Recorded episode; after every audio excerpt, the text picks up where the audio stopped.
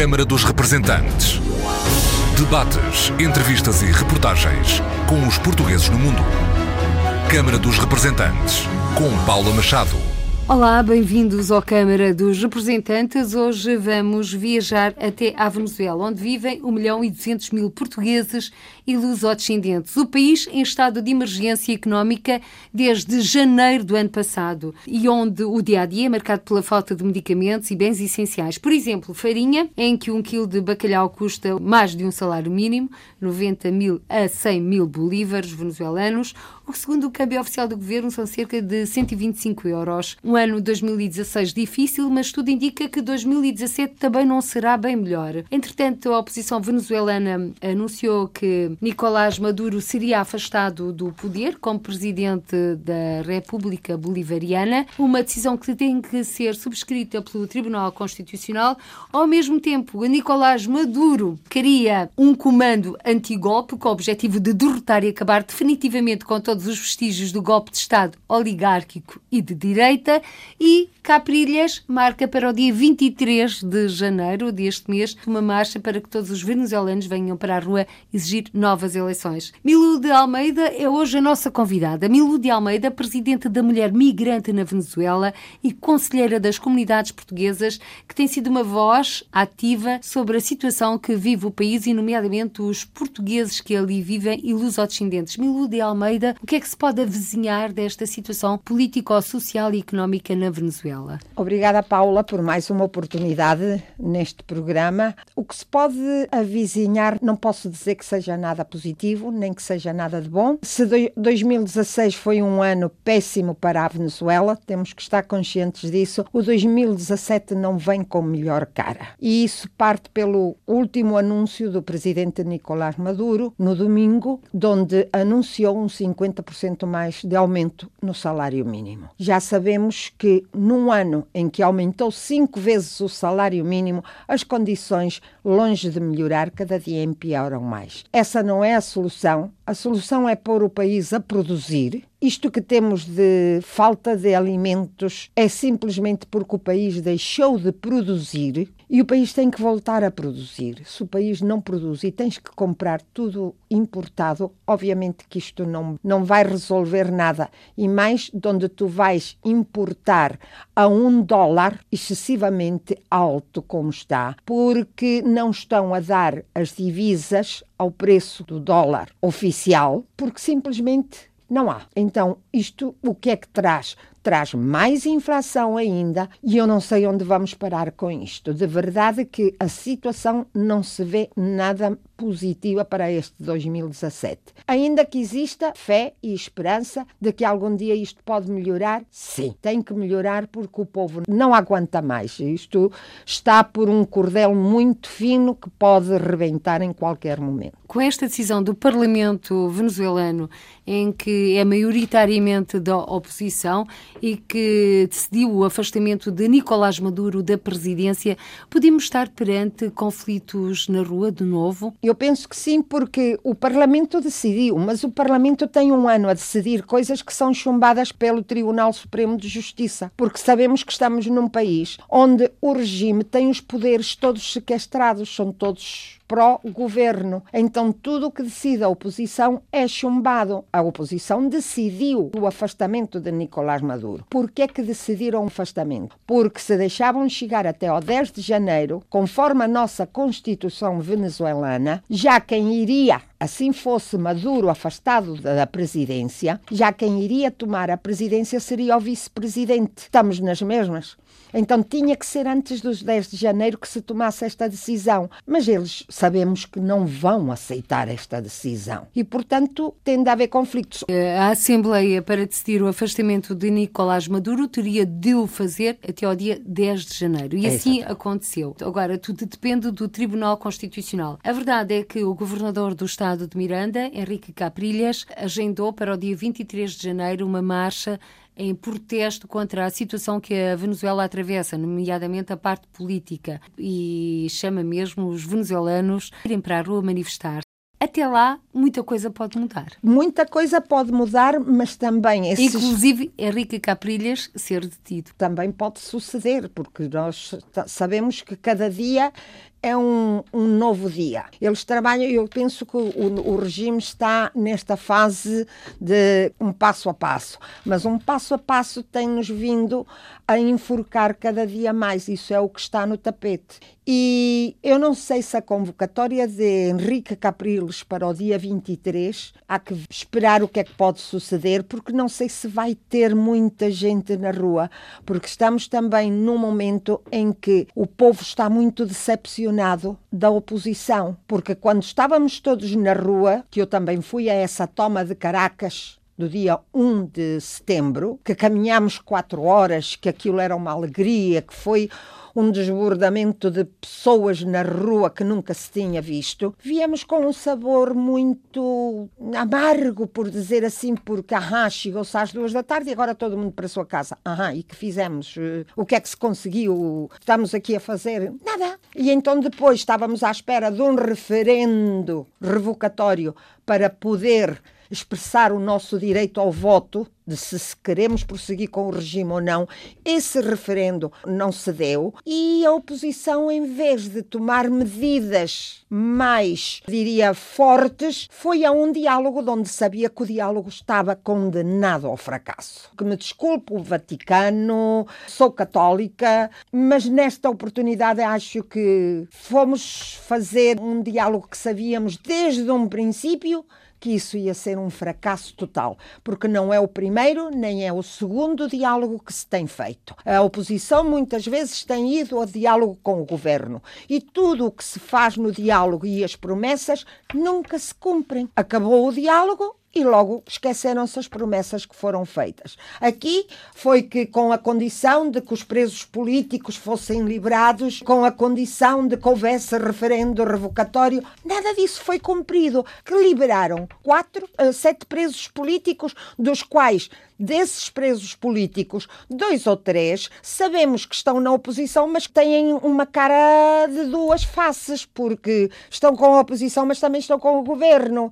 E aí há negócios no meio que ninguém entende. Então, vamos agora a perguntar-nos: e porquê é que nesses presos políticos não liberaram o líder principal, que é Leopoldo Lopes? A eles não, porque dá a entender, e me desculpa a nossa oposição também, que aqui a oposição também não lhe interessa que Leopoldo Lopes seja liberado, porque a oposição, os que estão na mesa da unidade, alguns devem querer um tacho maior e o Leopoldo Lopes seria uma pedra no sapato se sai para a rua, porque sabe que tem gente ao lado dele. Então aqui vamos a ver quem é que fala a verdade, quem é que fala mentira, porque creio que já nem a oposição tem credibilidade neste momento momento, tal qual como está, nem o regime. E isso é, é um ponto muito, muito, muito grave numa situação como a que estamos a viver na Venezuela. E quem sente a crise são os venezuelanos. São os venezuelanos. Obviamente que a crise sempre não vai sentir quem está lá em cima, vai sentir é o povo. O Ou povo é seja, é sempre o que paga a, a, as consequências. Ou seja, os pobres estão cada vez mais pobres e os ricos cada vez, cada mais, vez mais, mais ricos. ricos. Cada vez mais ricos e os pobres cada vez mais pobres. Ou seja, que faças tu com que um salário mínimo venha para a rua a 40 mil bolívares, sem contar a cesta alimentar, que são 60 mil, que tem que pagar o patrão, que vem ficando um ordenado de 104 mil bolívares, isto o que é que está a acabar? Está a acabar com o pequeno empresário e com o médio, porque não podem aguentar esse, esses salários. E como não podem aguentar esses salários, vão mais empresas fechar das pequenas e das médias e vai vir mais pessoal para a rua. Para além que continuam a faltar bens essenciais. Óbvio, isso, mas isso é todos os dias. Há cerca de quatro meses, por exemplo, que não tem açúcar. Farinha há 11 ou há mais? Há mais, mas é, é que aparece. Só que não aparece ao preço que é. Aparece no mercado negro. Aparece no mercado negro e quem tem sujeita-se a comprar no mercado negro. Mas quem vive de um salário mínimo e tem filhos, como é que o pode fazer? Então aí é que nós estamos a ver já muitas pessoas, eu tenho visto, que eu pensava que isto nunca os meus olhos poderiam ver, à noite, pessoas a buscar nos sacos do lixo. E pessoas jovens. Ou seja, num país tão rico como a Venezuela, isto não se admite. E a fazerem negócio com o papelão. E a fazer negócio com o papelão, sim, senhora. As lixeiras vão aos caixotes, sim, sim. fazem montes para depois vender. Para depois vender, e depois é isso, é o que eu te estava a dizer, Paula. Que faço eu com um salário mínimo a 40 mil, quando tenho um quilo de bacalhau, e hablo de, falo de bacalhau, porque a nossa comunidade portuguesa, pois gosta de bacalhau. Obviamente que o venezuelano não lhe importa o bacalhau. Mas agora que foram as festas do Natal e a nossa comunidade está acostumada a comer bacalhau, olha que muitos não tiveram bacalhau na sua mesa, porque disseram vale mais comer langosta que, que pagar um quilo de bacalhau a 90 e a 100 mil euros. Sendo que a maioria dos empresários portugueses na Venezuela se dedicam exatamente ao comércio de víveres. Ao comércio aos de supermercados víveres. E, e são os que estão mais atingidos. O que sucedeu em Ciudad Bolívar, quando novamente se deu uma ordem que não teve pés nem cabeça, de dar 72 horas para que os bilhetes de 100 fossem, de, de, fossem, fossem retirados de circulação. De, ok, e havia que entregá-los. Primeiro, uma coisa que aquilo não tinha pés nem cabeça, porque somente o primeiro que se disse é que só a banca pública, os bancos do governo, é que podiam entregar o bilhete de 100 nesses bancos. Depois, como fizeram talvez contas, não sei, porque ao melhor não tinham feito contas, fizeram contas e viram que nem que os bancos trabalhassem as 24 horas seguidas durante 72 horas, não dava para que todo mundo entregasse os bilhetes de 100. Então mudaram a lei e já deram até ao 2, dar, deram nesse momento até ao 2 de janeiro. Aquilo foi um pandemónio. Ciudad Bolívar que é uma das mais afetadas, que não tem alimentos já desde há muito tempo, porque dizem Caracas ainda não se manifestou. Caracas, cidade capital, mal que vem pouco, ainda vai tendo, mas no interior é que há localidades que já não têm mesmo nada. Ciudad Bolívar era uma das que estava a passar. O que é que sucedeu? O pessoal veio para a rua, houve os saques, negócios atingidos, aquilo foi um pão demónio, nem a guarda se tinha com eles,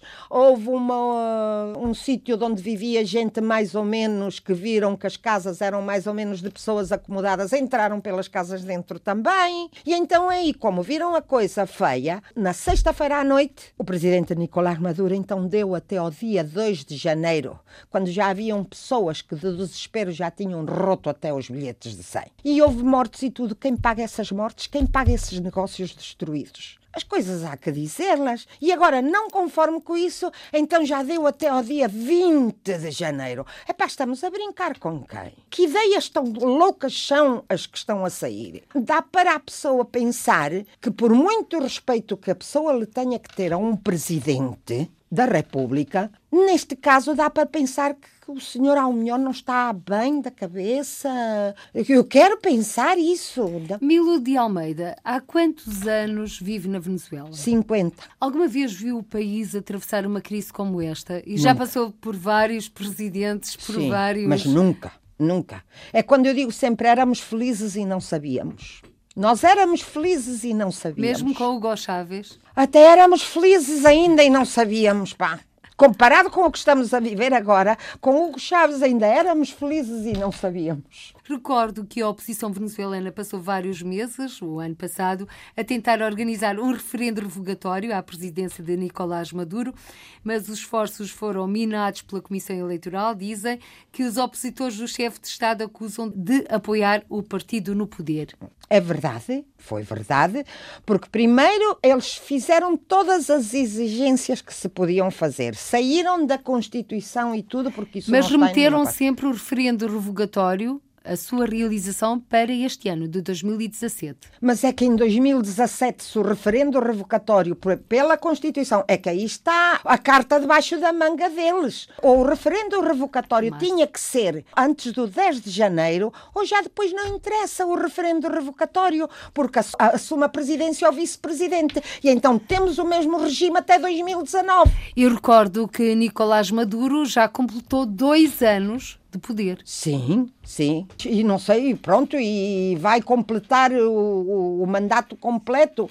É a aspiração dele. Agora, o povo é que não concorda muito com essa aspiração, porque. Sendo que Nicolás Maduro, Milu de Almeida, se me permite recordar, em dezembro, nas últimas eleições eh, de 2015, eh, veio dizer que não tinha medo do referendo revogatório. Iria dar o peito às balas, como fez Hugo Chávez. Mas parece que não não é bem assim? Não, porque se ele não tivesse medo, não teria posto todas as travas que pôs para fazer o referendo revocatório. Porque primeiro exige-se o 20% das assinaturas e as assinaturas foram recoletadas. Depois foram com o Tribunal Supremo de Justiça para dizer que havia umas assinaturas que estavam falsas, que não sei quantos. Mas igual tínhamos o 20%, porque recolheu-se mais já para isto, prevendo que eles iam buscar alguma coisa. Depois, não era o 20% em todo o país, era o 20% em cada região coisa que isso não está na Constituição. E depois, ainda não conforme com isso, foram por o 1% que tinha que ser validado. Ou seja, quantas travas vão continuar a pôr? Então, quem não tem medo vai para a frente, minha filha, e aceita. E aceita a derrota, ou aceita o êxito, ou aceita ganhar, ou não. Mas se não tens medo, vamos a contar-nos. E por que é que não se querem contar? Por que é que tanta trava? Uma coisa é o que se diz e outra coisa é o que se sente. Isso é o que dá para analisar e não há que ser muito inteligente para isso. E agora vamos analisar a situação desta comunidade portuguesa, 1 milhão e 200 mil portugueses e luso-descendentes que vivem na Venezuela. Milu de Almeida é presidente da Associação Mulher Migrante na Venezuela, conselheira das comunidades portuguesas e esteve uh, em janeiro, precisamente a 10 de janeiro, reunida com o secretário de Estado das Comunidades Portuguesas para trazer os problemas desta comunidade até ao governo de Lisboa. A começar desde logo pela parte social, em que cada vez mais existem portugueses carenciados. Existem muitos portugueses carenciados e neste momento também eu sou sempre muito, às vezes, dou lenha no governo e, digo que o governo não faz as coisas que deve fazer. Mas neste momento, de verdade, que eu não posso também dizer que o governo não está a fazer as coisas que deve fazer. Não se lhes permite, há leis e tudo muito mais. Mas sei que estão preocupados, até porque o secretário de Estado manifestou o seu desejo de ajudar a, a essa parte social e pediu agora que nós que nos reuníssemos lá através dos conselheiros e que fizéssemos esse levantamento social a ver de que maneira poderíamos ajudar essas pessoas que estão carenciadas. Porque obviamente que temos pedidos de ajuda, mas claro, as leis são as leis. E uma pessoa que tem uma pensão de um salário mínimo, automaticamente tu mandas esses papéis para Lisboa e não é que o senhor secretário de Estado não goste de ajudar e diga, ai, eu não quero este e não vou ajudar, como dizem, ah, não, porque não nos ligam nenhumas. É que a lei não permite. Para a ajuda do ASIC, a lei não permite. Apoio então, social eles... aos imigrantes carenciados, para é, quem não está é. familiarizado Exatamente, com esta sim. designação. É que outra solução vêm eles aqui? Então, que as associações que lá estão, que trabalham com estes casos sociais, façam o pedido de ajuda ao governo e que o governo ajude as associações para as associações serem elas a gerir essa ajuda. É uma das maneiras que estamos a tentar resolver esta situação. Porque se é por, como eu te estava a dizer, para essa ajuda, automaticamente tu, ao, ao, receber uma pensão com um salário mínimo, como o dólar é oficial, não é verdade? O câmbio há que fazê-lo oficial porque é o que está na lei. Ora, obviamente que dizem em seguida, tanto por tanto, porque sabem, ou seja, dois por dois são quatro, isso é muito fácil, pois não precisa de ajuda. Só que nós sabemos que lá não é assim. Uma pessoa que tem um salário mínimo, que só depende de um salário mínimo, não pode viver com dignidade neste momento. Portanto, as ajudas têm de ser canalizadas através de associações. É o que estamos a prever e foi ideia do nosso secretário de Estado e do seu gabinete que fizéssemos a ver se assim se logra pelo menos ajudar aqueles mais carenciados que estão a passar essa necessidade. E são muitos Milu de Almeida em várias partes da Venezuela ou só Sim. sobretudo em Caracas? Sim, nós estamos agora a fazer essa, estamos com as diferentes associações das diferentes partes da Venezuela, que cada uma na sua localidade trate de ver os portugueses mais carenciados dessas localidades para, através deles, nós podermos dar essa ajuda, dar a informação, fazer os informes à Secretaria de Estado, à DGA, à CCP, e que eles então possam dar essa ajuda através das associações. Mas, repito, no interior que na própria Caracas. Mas estão a aparecer cada dia, estão a aparecer mais. Porque aí está, uh, não há os alimentos, os medicamentos não há, tudo tem que ser comprado no mercado negro. Quem tem um salário mínimo não pode. E então temos lá casos que, de pessoas que estão doentes e ou compram os medicamentos e não comem, ou comem e não compram os medicamentos. Tão simples como isso e comem e comem mal. Sendo que têm sido várias as iniciativas levadas a efeito pela Associação Mulher Migrante e não só para a angariação de bens para distribuir junto dessas pessoas. Sim, porque nós temos, por exemplo, as comissões regionais, porque a associação como tal dedica-se mais a problemas de estudo, mas como tal temos as comissões regionais que se dedicam à parte social, que são as que estão distribuídas por diferentes partes do país. Agora bem, na reunião que acabo de ter com o Sr. Secretário de Estado foi foi um ponto que, puse, que nos puseram, que pensássemos deixar neste momento talvez um bocadinho menos o, eh, o estudo da problemática migratória, de tudo, e que nos dedicássemos também a, um pouco mais, talvez, à parte social, porque para ir por prioridades, que neste momento o que mais está a precisar a nossa comunidade é na parte social, e então trabalhar nessa prioridade, que eu vou falar com as nossas colegas na Venezuela e estou completamente segura que não vão ter. Obviamente, não vamos esquecer a outra parte, porque foi o que eu também já fiz, enfatizei sobre isso. Eu disse, está bem, eu, vamos por aí, vamos canalizar, vamos ver o que é que podemos fazer, mas não, não quero sair-me do outro lado, porque eu, já a nossa associação tem como meta o ensino do português e para nós isso é uma meta muito importante. Já lá vamos a esta meta, como a Milu há pouco referiu, do ensino da língua portuguesa em terras venezuelanas. Mas voltando a este apoio social, a verdade é que quem ajuda são muitos os portugueses que vão vivendo melhor, se é que assim se pode dizer, em terras venezuelanas, também estão sujeitos à criminalidade. Sim. E estas é cada vez maior. Caracas é neste momento considerada uma das cidades mais perigosas do mundo? Bem, o Observatório da Violência e os estudos feitos na Universidade Católica Andrés Bello também, agora no ano 2016, quando fechou, tivemos 28 mil e tantas mortes violentas. Ou seja, morre-se mais que numa guerra. São mortes violentas. Não estamos a falar de falecidos por falta de medicamentos, não estamos a falar de falecidos por doenças graves, não. Estamos a falar de mortes violentas. Num país onde num, num ano morrem 28 mil e tantas pessoas, é grave. Eu que me desculpem, mas às vezes dizem que a pessoa puxa a brasa para a sua sardinha. Mas as instituições internacionais, eu vejo, é verdade, quando há um ataque de terrorismo, como houve, lamentavelmente, em Paris, tem na Alemanha e tudo, e morreram 30 pessoas, e morreram não sei quem, e entre eles estavam tantos portugueses, e não sei quantos, e vai então os meios de comunicação, isso tem uma semana o ataque terrorista a Paris, onde morreram tantas pessoas. Sim, meus senhores. E o terrorismo, então, que temos na Venezuela, onde num ano matam 28 mil pessoas. Ah, isso não é falado. Para aí não olham. Porquê? Porque não são 28 mil num, num só dia, são durante um ano. Mas para matarem 28, para 28 mil pessoas, 28 e mil e tantos, morrerem num ano por violência, porque são mortes violentas, verdade? Geralmente assaltos. Assaltos, obviamente. Sequestros. Ora, sim. O sequestro ainda é visto como um negócio. Sim, claro, claro. E é um dos negócios mais rentáveis neste momento claro. Todos os dias, agora tem os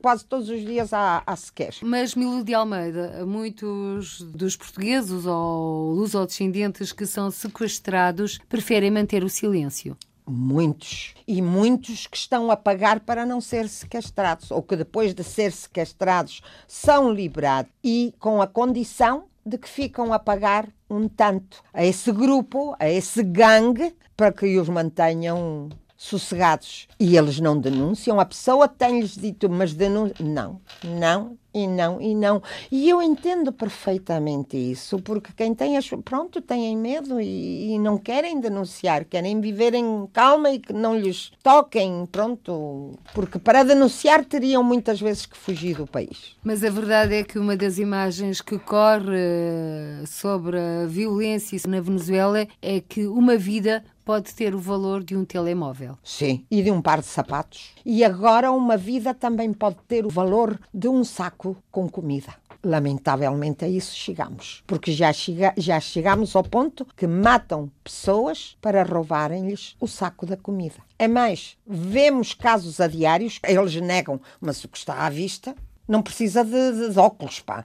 E então temos visto já que muitas pessoas fazem as compras e levam um saco preto para pôr as compras dentro para que não se veja o que vai dentro do saco. Porque isso é motivo de assalto e muitas vezes de morte. E nesse cotidiano em que a criminalidade pode estar ao virar de cada esquina, como é que o movimento associativo, nomeadamente o português, sobrevive? Já que os eventos no geral são ao fim do dia, são à noite. Agora uh, os eventos estão-se a dar muito mais na hora do meio-dia e da tarde, não tanto na hora da noite. Na hora da noite já tem vindo a diminuir bastante. Anda que eu, no meu pensar, e ao melhor estou enganada, não sei, mas eu acho que a criminalidade está no momento que está tanto de manhã como ao meio-dia, como à noite. Não tem hora mas sim têm tido, pronto, essa precaução, talvez porque, não sei, a noite é escura, o medo, e então à noite trata-se de que as pessoas já estejam na sua casa e fazem mais os eventos durante o dia. Mas sim, também há eventos, poucos, muito menos que antes, já não se sai com aquela facilidade e se se sai, sai-se de uma maneira muito apreensiva e quando se sai desses eventos busca-se não sair um carro só, senão sair em grupo. A pessoa vive nesse dia a dia, mas também adapta-se, mas também deixar de fazer os eventos para estar sempre a pensar no mal, no mal, no mal, então também não vivemos.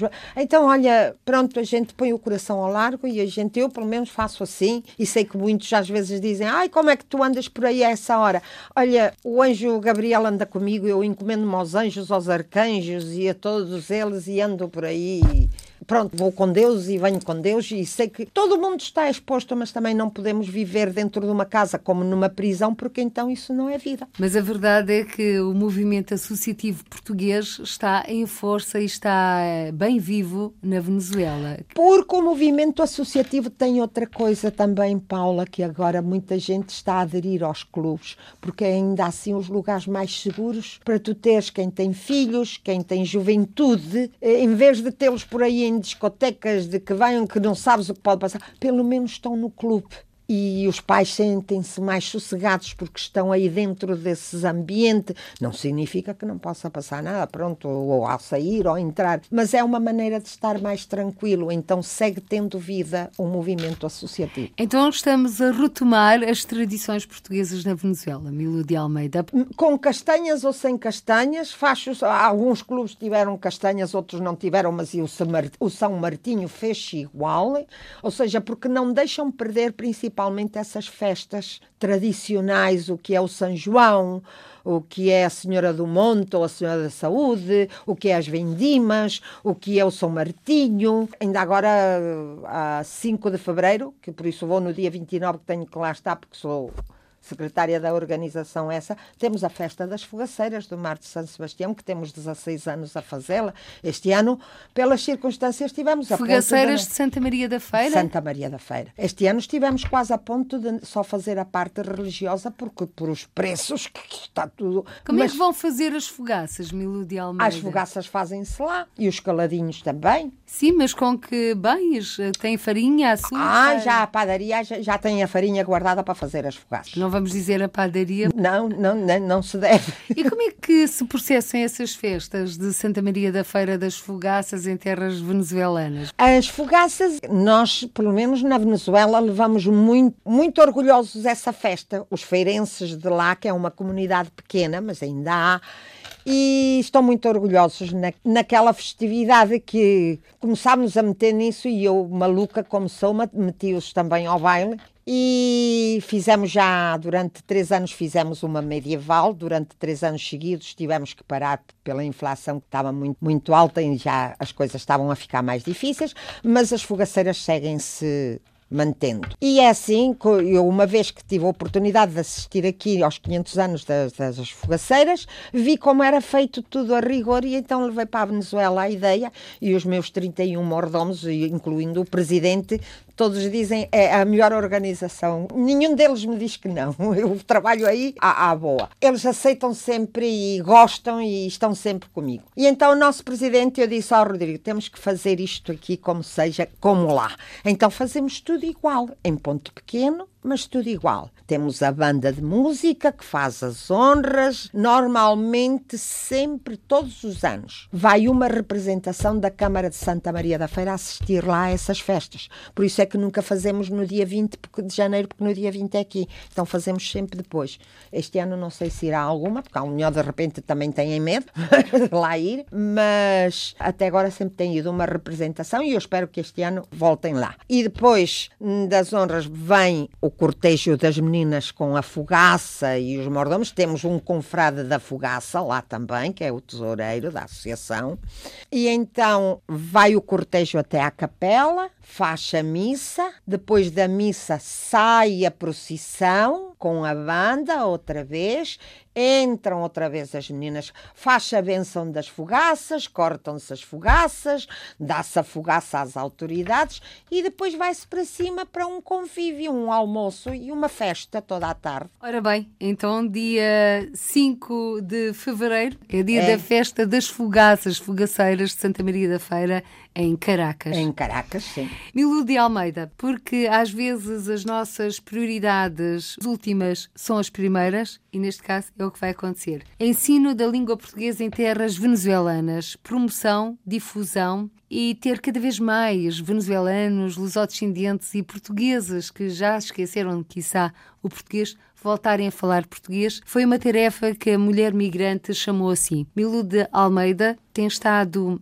uh, multiplicar estes cursos em várias partes da Venezuela, como é que estamos a esse nível? Pelo menos uma certeza, há cada vez mais pessoas interessadas em sim, aprender português. Sim. Na, na parte do que é a cidade capital em Caracas, o professor David Pinho tem essa parte aí. E claro, nós vimos sempre, como dizem lá, porque lá queixam-se muito as nossas comunidades. É tudo Caracas, Caracas, Caracas, ninguém vem para o interior. Quando apanhamos a Associação Mulher Migrante que resolvemos, aí eu disse, pronto, vamos dar ao interior também, porque eles merecem e também temos lá portugueses. E por isso começámos a fazer as nossas visitas e a ter o contacto com a comunidade do interior. As pessoas ficaram muito motivadas e disseram: por fim alguém se lembra do interior, por fim alguém se lembra que aqui há portugueses. E nesses encontros que tivemos antes, vimos que eles queriam: ai, não há curso de português, queremos curso de português, não há curso de português. Mas um curso de português não é de um dia para o outro. Mas começámos pouco a pouco a lutar por isso. Então estamos a funcionar no estado de Nova Esparta. Vamos agora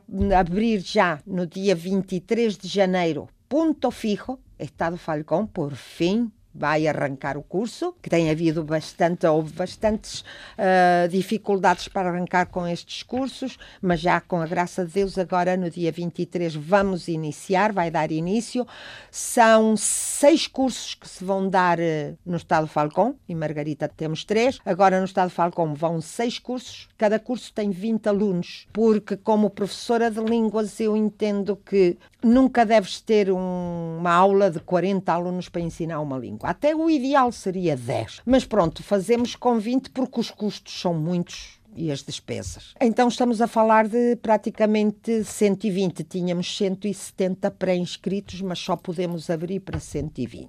E tenho Estado Anzuategui, que é ir lá em março, Barcelona, Estado Anzuategui, Barcelona, Puerto La Cruz, toda essa parte. Aí sim estou assustada, porque tenho uma pré-inscrição de 330 alunos para português e não sabemos o que vamos fazer. Ou seja, em princípio, eu já disse ao doutor, ao Sr. Rui Pereira, que é o consul honorário dessa área, vamos começar pouco a pouco. Ele disse, tenho 330 e estão mais a perguntar. E eu disse, para aí, para aí, para aí, para aí, porque vamos com calma. Primeiro temos que ver se contamos, porque um dos problemas principais que temos é a falta de professores. E tem o apoio é, direto e indiretamente da coordenação de ensino de português em Caracas. Do Dr. Rainer de Souza, sim. O Rainer está sempre connosco. Mas e... não vos pode ajudar monetariamente? Não, não Monetariamente não temos essa ajuda. Tivemos uma ajuda da DGA-CCP este ano, para os cursos de ponto fijo que vão iniciar, mas também, claro, eh, ainda agora eh, estive a esclarecer isso, é que falamos de um curso de português, mas não é um, são seis que estamos a abrir. E quantas Passa, professoras? Para nós é um curso. Temos quatro professoras em ponto fijo. Nem todas são professoras, mas nós exigimos é que saibam falar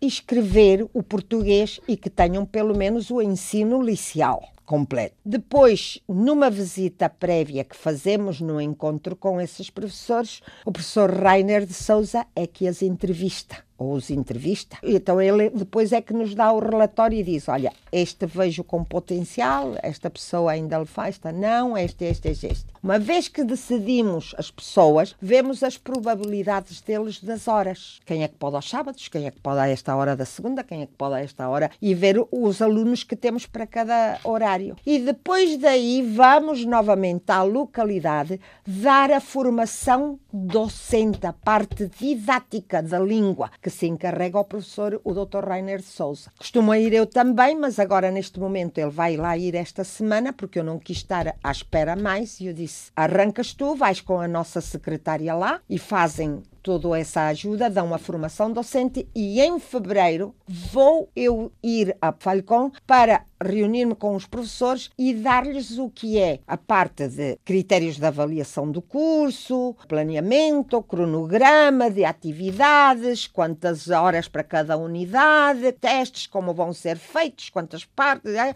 tudo isso que é a parte que eu domino, faço-a eu com eles. De maneira que para ter estes cursos a andar, não é só que se abriu. Mas, é Nuno de Almeida, uma questão que se coloca é: estes cursos são gratuitos? Estes cursos não são gratuitos. Estes cursos os alunos pagam, mas pagam uma quantia simbólica. O resto é suportado pela mulher migrante e pelas ajudas que temos. Porque aí está. E pelas iniciativas que realizam para a angariação de para fundos. a angariação de fundos fundos, claro, e pedir, porque nós, quando chegamos à porta de alguém lá na Venezuela, já se assustam quando nos veem a cara, porque dizem já vêm pedir. Temos que fazê-lo assim, de outra maneira não pode, porque os professores não vão dar os cursos de, gratuitos. Então pede-se pelo menos que o que os alunos pagam seja para pelo menos cobrir os gastos dos professores. Depois o resto está nas nossas mãos. E na Ilha Margarita? Ilha por excelência de turismo venezuelano. Também é assim? Também é assim.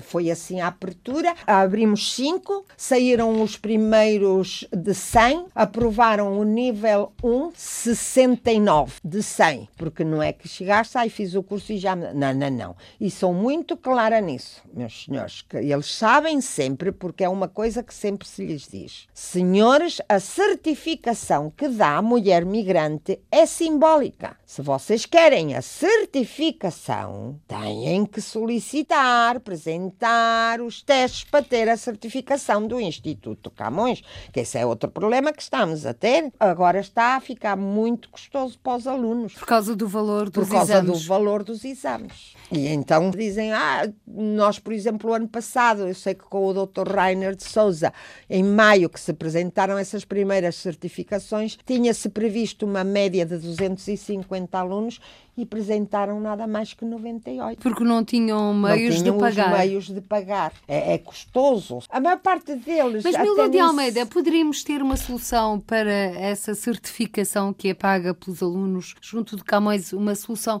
idêntica à que aconteceu, por exemplo, para os emolumentos consulares, em que o governo português decidiu fazer um ajuste. Isso está nas mãos do Instituto Camões. O Instituto Camões já tivemos um, também uma reunião com o Instituto Camões e já os alertamos para isto e disseram que iam ter em consideração e iam ver o que podiam fazer. Mas até agora não temos nada. Igual que o Instituto Camões disse que íamos ter os textos em outubro, num programa que houve aqui, que esteve a doutora Madalena Roja, do Camões também, e ela disse nesse programa, quando eu lhe planteei via telefónica o problema dos textos, ela disse que em 15 dias esses textos estariam a sair para a Venezuela. Isto foi em outubro. Nós estamos em janeiro e ainda não chegaram.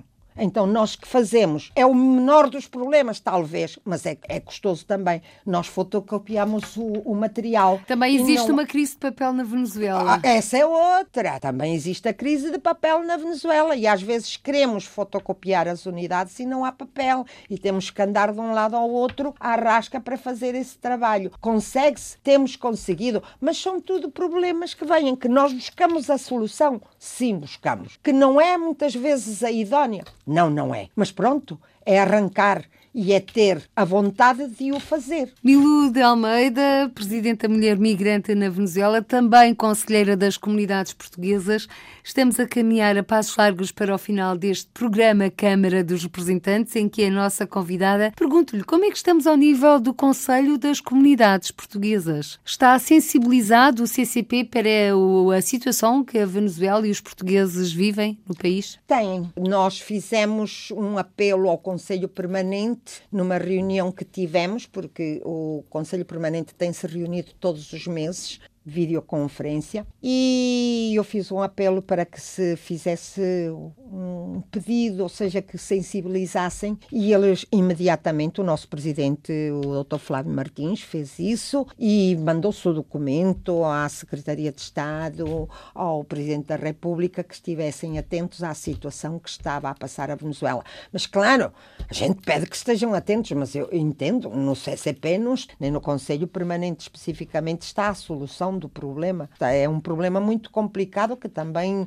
não está no, no eu acho que se o governo português pudesse aliviaria muito mais, mas também não está muito nas mãos deles. Fazem o, o que mais podem, igual também com a situação dos que têm as suas pensões, que viveram toda a vida na Venezuela e que agora estão cá em Portugal. O ano passado não receberam. Essa é outra. Como estão a fazer? A viver das poupanças que tinham, mas a gente sabe que de onde tu tiras e não pões, isso vai-se acabando. E o ano passado, estes pensionados que nos telefonam todos os dias porque pensam que os conselheiros podem fazer alguma coisa e a gente, eu acabo por dizer, mas é que eu sou conselheira da comunidade portuguesa na Venezuela, não dos pensionados que estão em Portugal. Mas pronto, sim, é um alerta que fazemos que estes pensionados, o ano passado, o que receberam foi um atraso que tinham, um retroativo de 1.300 euros em abril, e depois tiveram em setembro 350 euros. Esse foi tudo o que receberam. E pelo que vejo, agora menos vão receber este ano. A mim perguntam-me,